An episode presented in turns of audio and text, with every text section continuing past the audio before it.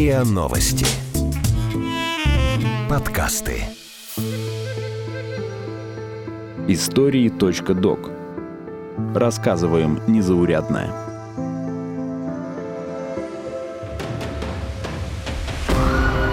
Ужасы наяву. Что испытывают люди во время сонного паралича?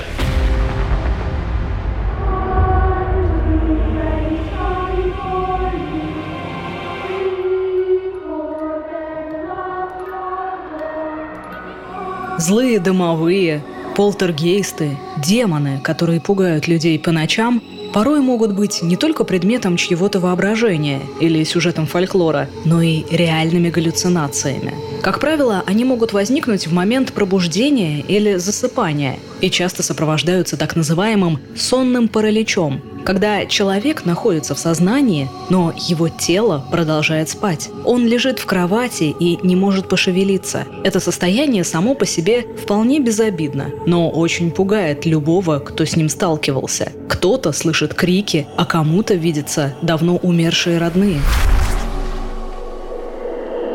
Пять историй людей, которые столкнулись с сонным параличом. У школьника Тихона Архангельского паралич случился несколько месяцев назад. Ему нужно было успеть за ночь сделать гору домашних заданий. Чтобы не заснуть, он выпил две банки энергетика. Тихон считает, что сонный паралич произошел именно из-за них. Закончив дела, лег спать, но не мог уснуть. Долго ворочался, а потом застыл в одном положении. Чувствовал, что вот-вот провалится в сон, но как будто застрял. В этот момент он услышал крик.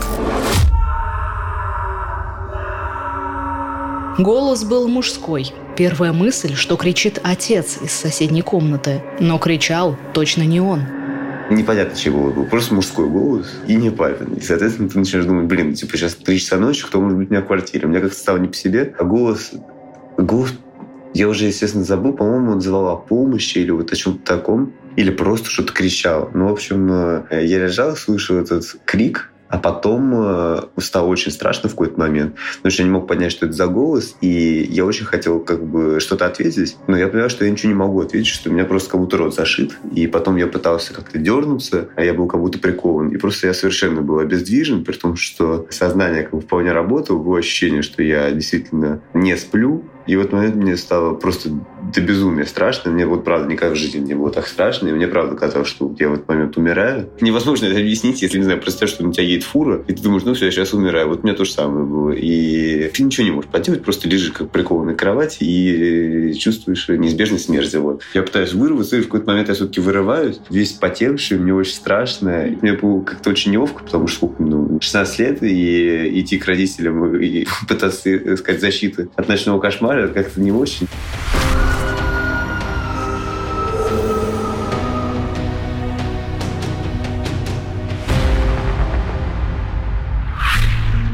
Татьяна Константинова столкнулась с сонным параличом в детстве и запретила себе думать об этом на долгие годы.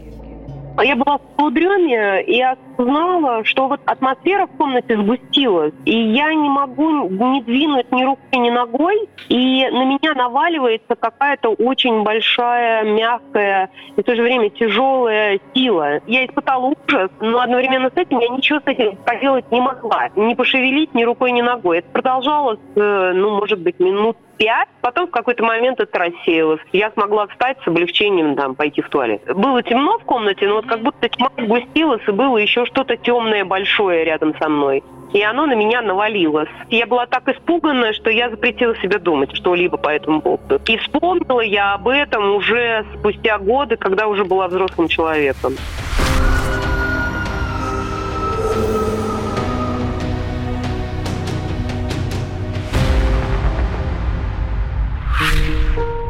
Считается, что сонный паралич чаще возникает у совсем молодых людей, однако он случается и у взрослых. Екатерина Берняк знакома с сонным параличом с детства. В школьные годы почти каждый месяц она видела в дверном проеме человека в шляпе. Катя думала, что к ней приходил умерший дедушка, который всегда носил шляпу. Позже она об этом забыла, но в студенческие годы галлюцинации вернулись.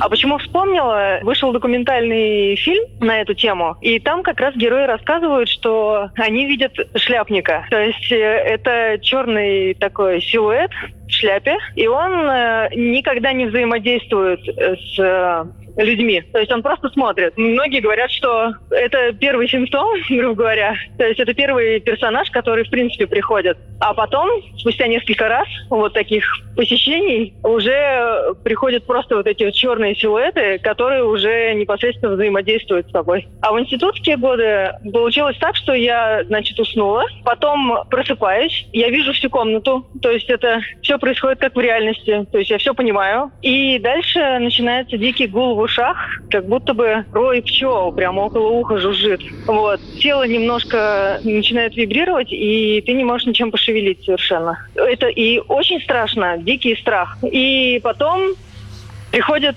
вот эти черные люди. Это силуэт, у него очень длинные э, конечности, руки, ноги. Он худой. Он бывает один, бывает несколько приходит.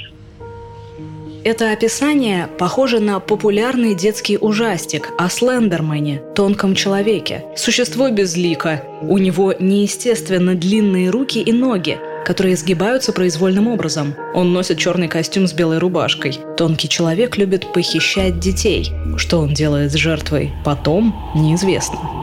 Когда приходил один, он забирался от ног. Вот прям ощущаешь, что по тебе кто-то вот идет, как, как кошка, когда наступает на тебя. Вот эти вот ощущения, что кто-то идет по одеялу. И он э, садился сверху, держал руки мои над головой, ну то есть прижимал руки, открывал рот, вот прям ощущение, когда кто-то давит на подбородок так, чтобы э, нижнюю челюсть открыть. И как будто, вы, ну вот, как как, не знаю, как жизненную силу, что ли, высасывает. Это сложно объяснить, но как будто бы он от тебя что-то забирает. Это невозможно остановить. То есть я пыталась спрашивать, что тебе надо вообще, но, конечно, ни, ни ответа ничего не, не получала никогда. И потом это длится буквально там секунд 5-10, э, ну, по ощущениям, не знаю, сколько на самом деле. И он уходит, и потом ощущение, как будто бы после тренажерного зала тебя там тренер погонял по всем тренажерам. То есть очень дикая слабость, невозможно ничем пошевелить, очень хочется спать, но при этом очень страшно засыпать. Я думала, что это что-то из э, потустороннего мира какого-то.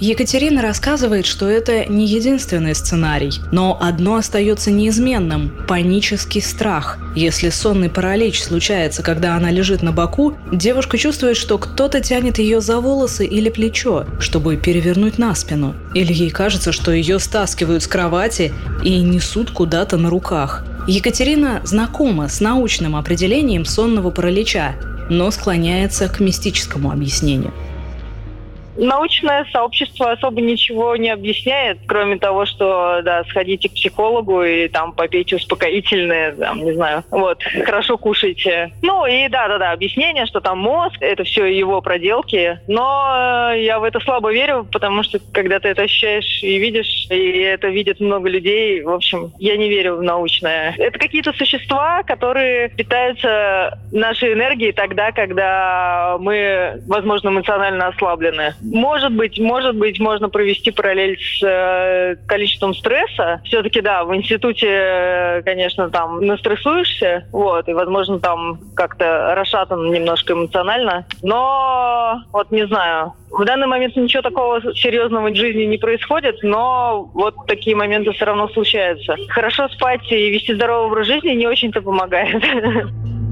Мария Гуторова, наоборот, уверена, чем выше уровень стресса, тем больше вероятность сонного паралича. С ней он случался неоднократно. Первый раз – 10 лет назад. Следующие 5 лет такое периодически повторялось как правило, не очень понятно, что происходило. То есть кто-то тебя держит, как будто бы вот ты, ты не можешь пошевелиться, что-то очень страшное происходит. Во сне мне приснилось лицо дьявола, то есть оно прям выступило из темноты. Я проснулась, как мне показалось, от этого. И почувствовала, что меня кто-то держит. Вот. Я стала, наверное, осознавать, что я еще сплю. Я пыталась как-то вот, ну, пошевелиться выбиться. Но у меня не получалось. То есть я потом еще как бы раз проснулась. Оказалось, что я все равно не проснулась. В общем, дошло до того, что я даже взяла себе иконку и положила ее под подушку. Хотя вообще, в принципе, совершенно неверующий человек и принципиальный атеист. Я себе это объясняла просто нервным перенапряжением и усталостью.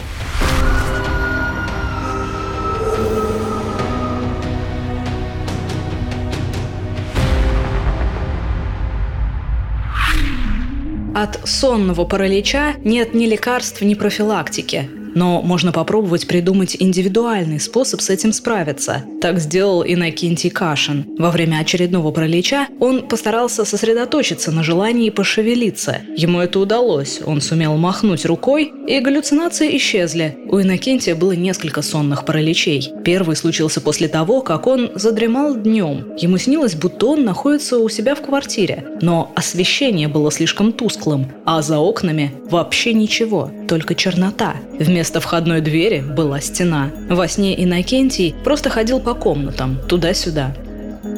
Я спал лицом к стене, я проснулся некоторое время, лежал с открытыми глазами, и вдруг почувствовал некое такое ощущение присутствия кого-то еще за своей спиной. У меня были такие не мурашки, а скорее такие покалывания игл в спине, но очень похожее ощущение на резкий приток крови к отлеженной руке. И при этом я не мог совершенно не пошевелиться, и было такое ощущение не то чтобы ужаса, но непонимания, страха, не знаю, как это описать. Такой адреналиновый выброс мощный в кровь. И, в общем, это длилось, не знаю сколько, наверное, секунд 15-20, а потом резко все прекратилось. Второй раз это случилось ночью. Я проснулся после ночи, я не помню, что мне снилось, не знаю, без понятия. И увидел, как в моей комнате по стене в сторону тумбочки прыгнули какие-то тени, и они приблизились ко мне, и прямо перед моим лицом зависло что-то такое непонятное, и тоже ощущение вот этого покалывания иглами было. Я тоже не мог пошевелиться, тоже как бы страх какой-то непонятный. Но через несколько секунд я почему-то понял, не знаю, что нужно пошевелить любой мышцы, и тогда, ну, то есть преодолеть вот это вот состояние, и тогда все как бы прекратится. Я это сделал, это правда прекратилось. Ну, то есть я в итоге просто смог рукой махнуть вот так и все, и сразу моментально все исчезло. А дальше в третий раз случилось тоже через две недели, точно такие же деньги, точно так же по стене, точно так же вот это вот все повторилось, но я уже знал, что делать, я просто махнул рукой, они сразу исчезли.